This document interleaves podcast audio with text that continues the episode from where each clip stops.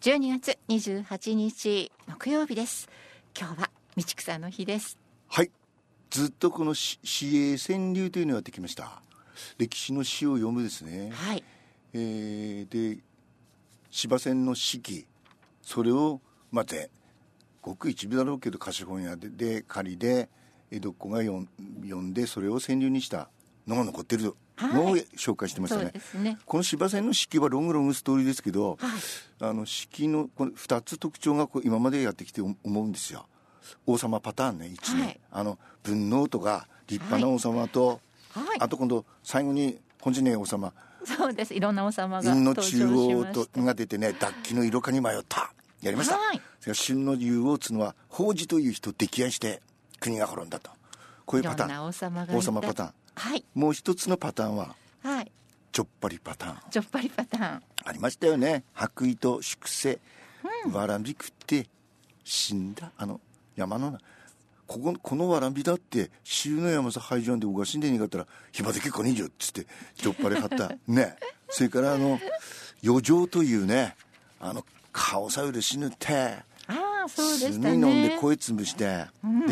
その狙われた方も敵ながらあっぱれやでというようなちょっぱりねだからうんちょっぱり義の人そういう人が、まあ、歴史に名を残したと今日の人もね、はいえー歴史に名を残した人の一人です名前がねはい弁家弁か字がね和江さんちょっと説明して難しいですこんな漢字があったんですかとないんでねえー上下の、うんえー下の字の、うんえー横の線ありますよね、上のそれが縦がピッとぴょっと出てる出んてだよるねんですね、なんかし下のしこじりみたいなの えー間違いなのかと思いましたこれ、だから、はい俺が書いてんでそう漱石さんの字の間違いかと思いま種し字やたなと思っ、 てえーあとはですねうん数えの数です、ねはい弁家このはい弁家っちゅう人、この人ね、えー、蘇山という山でえっ、とね玉白玉の原石を手に入れて、霊という人と部の人の二代の王様に献上したとそうするとその王様のそばについている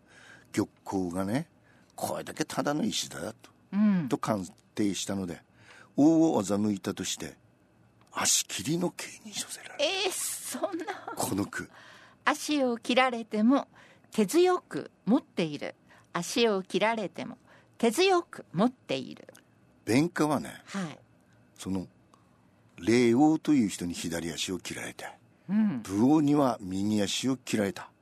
普通の人間ならばこの石のためにこんな目に遭うのだとして石を捨ててしまうでしょはうしかしこの弁家は己の眼色によほどの自信があったのであろうこの句罪なくてタコと弁カは足切られ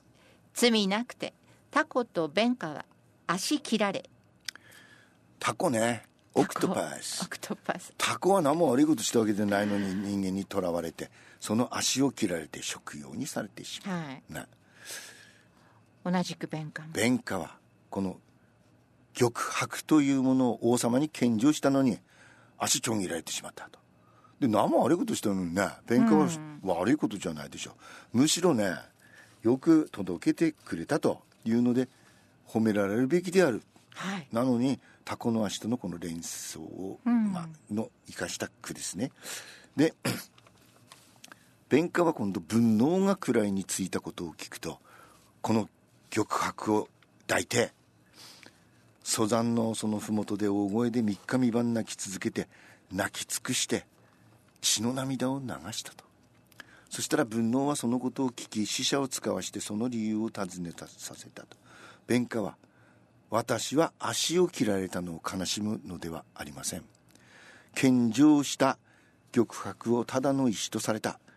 さらに正直者の私が、まあ、詐欺師とまで言われたのが心外で悲しいのですと答えたうん文能はこれを聞いて玉光にこの玉白をよく磨かせると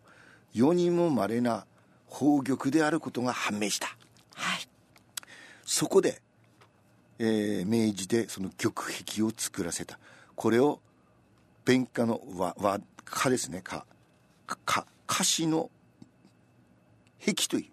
歌詞の壁これ菓子の壁というのは中国ので有名なお宝ですねで後に秦王秦王という人がねこの壁と15の城とを交換していと言ったことから連城の壁とも呼ぶあそう完璧の壁ですねそれだけ価値のあるものということです。よくはどっちも違うんだけど、はいか壁じゃないんですよね、はい壁は玉はい粒ですよね、ええこれが連城の壁と呼ぶ、この句両岸に玉を連ねて弁下泣き。うん両岸に玉を連ねて弁下泣きよ。くわかりますそしてこの句、三度目は弁下辺野古を素手のこと。うん三度目は弁下辺野古を素手のこと。辺野古はねポコチンですつまりそうですか両足切られたらあと残ったのはそれしかないでしょそういうことです下手すとそれも切られるとその素手のことはね進んでもう少しで、もう少しでそこまそでういうことですかいっちゃいっちゃったんじゃないの分分能のおかげでねそしてこの句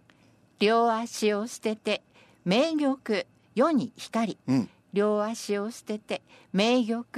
世に光。これはこのまんまですねそうですね。次3度目に「それ見なさいと弁解いい」うん3度目に「それ見なさいと弁解いいなるほどこれもわかりますね」 「本玉と見たは弁解の眼鏡なり」うん本玉と見たは弁解の眼鏡なり」そういうことですよでもこさの通りでございま先す生よかった 命かけでまですることか確かにねねねでよつはいこの話はまだ続くんですよはいでこの秦の将王という、ね、王様はねこの趙の慶文王という人がこの、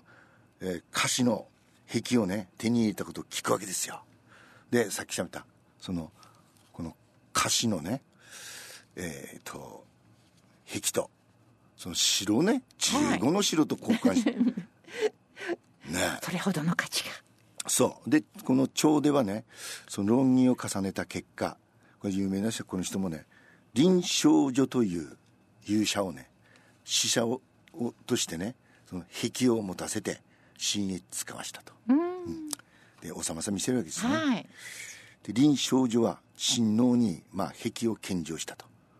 交換する話こですよ中国の城と親王は喜んで受け取ったしかし臨床所は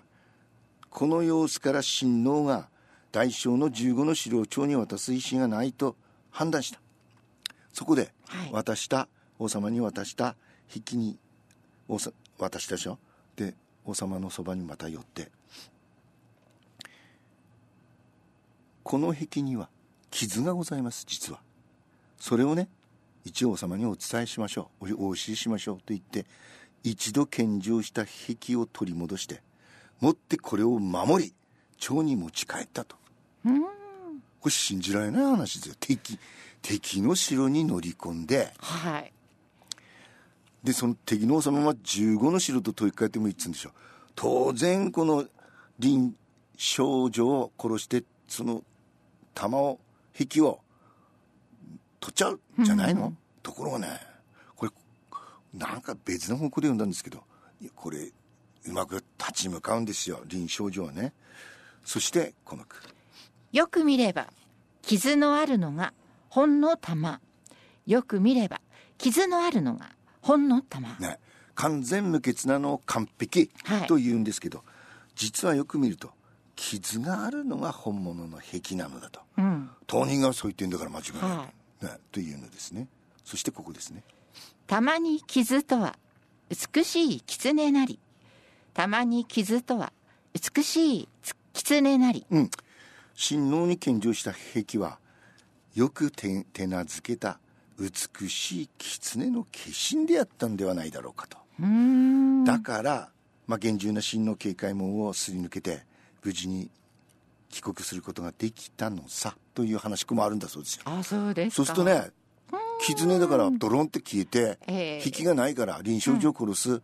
言われもなくなってくるわけですよね、で戦国時代の諸教は互いに馬鹿し合いの行動を繰り返していたが、まあ、臨床上が狐使いの名手であったとは、さあお釈迦様でも知る由もないといずれにしろまあ、えーそういう壁の話で今日は珍しく続きでなくて完結しました一スト回ーでリーが。やっぱり年末ですかね、らそねう ですね。年越しはしない方が少しはしねな。い方がいいですよいいですよね はいということではい、それではプラスワンです。クリスマスタイこムれをお有送りして名います。なジョン・レノンのあの曲ですはい、グリーからハッピークリスマス。War is over。